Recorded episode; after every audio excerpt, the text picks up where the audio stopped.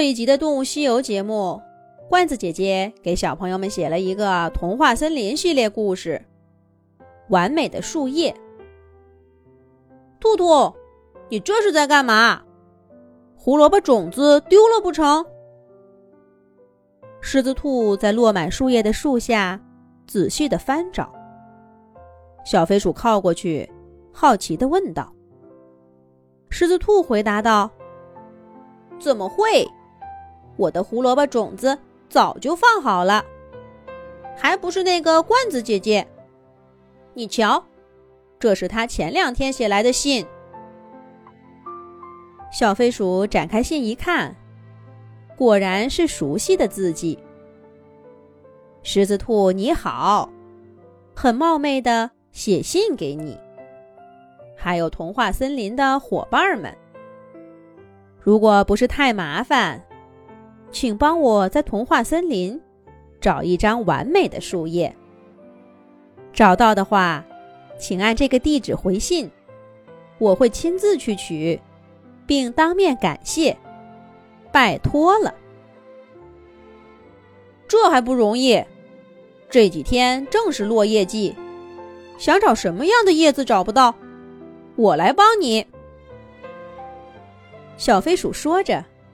帮狮子兔一块儿找起来，地上的叶子还真多，有火红的枫叶，艳黄的梧桐叶，浅黄的银杏叶，有光滑的杨树叶，毛茸茸的白蜡树叶，砂纸一般的榆树叶，还有鸡爪一样的槭树叶，小船似的柳树叶。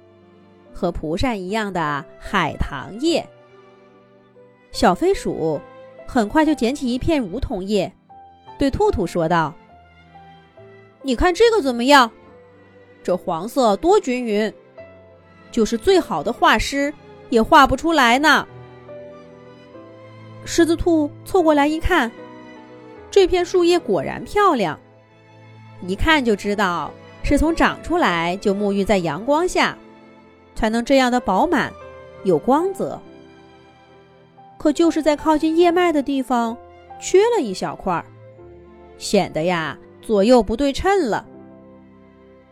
这里恐怕不够完美吧？狮子兔指了指那块地方，遗憾的说道：“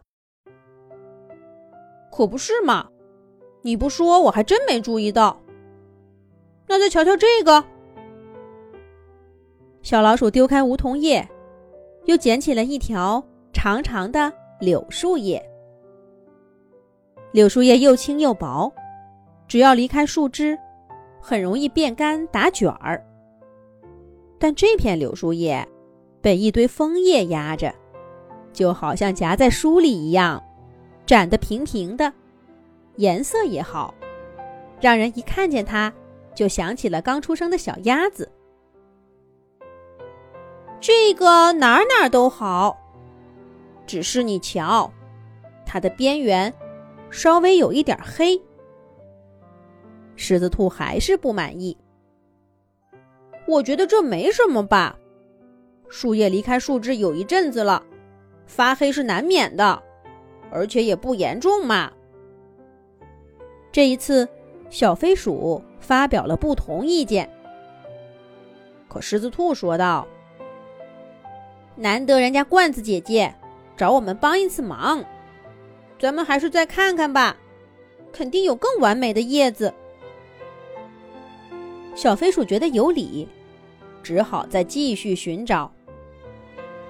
可是这落叶看着挺多，拾起来一看，却多多少少有些不完美，不是颜色不够纯正，就是形状有缺憾。好不容易找到一个好的，却发现叶片背面有几个小斑点。狮子兔和小飞鼠不甘心的翻呐找啊，一直找到天都黑了，腰也酸了，却连一片叶子都没有留下。哎呀，不行了，不行了，我可得歇歇。小飞鼠刚说完这话，就看见狮子兔。也靠着一棵杨树喘气呢。小飞鼠干脆也躺下，看着天空发呆。一阵晚风吹过，小老鼠头顶那片杨树叶离开了树枝，它的叶柄垂直向地面坠落，叶片呢却依依不舍地转着圈儿，好像谢幕的舞蹈演员，跟滋养它的大树做最后的告别。大树也晃动枝干呼应它，还送来更多的同伴儿，陪它一起掉下来。那片叶子终于坠在地上，扑向先前落下的同伴们中间，发出“啪”的一声轻响，听得小老鼠耳朵一酥。这片叶子可真美呀！小老鼠几乎以为这句话是自己说出来的。不过，狮子兔说也是一样的。这片也美。中间虽然变黑了，倒像是又套了一片叶子似的。还有这片，这个渐变色，简直连天上的神仙看了都要赞叹呐！刚刚那些被嫌弃的叶片，现如今都绽放出了独特的光彩。最后，狮子兔和小老鼠找到一片最大的梧桐叶，在上面写道。罐子姐姐，很抱歉，我们没能在童话森林找到一片完美的落叶。可是，我们童话森林有最美丽的秋天，欢迎你随时来看。我写这个故事的时候，刚刚收到他们这封信。不过，我并不打算去童话森林，因为只要擦亮眼睛。哪里都有最美丽的秋天。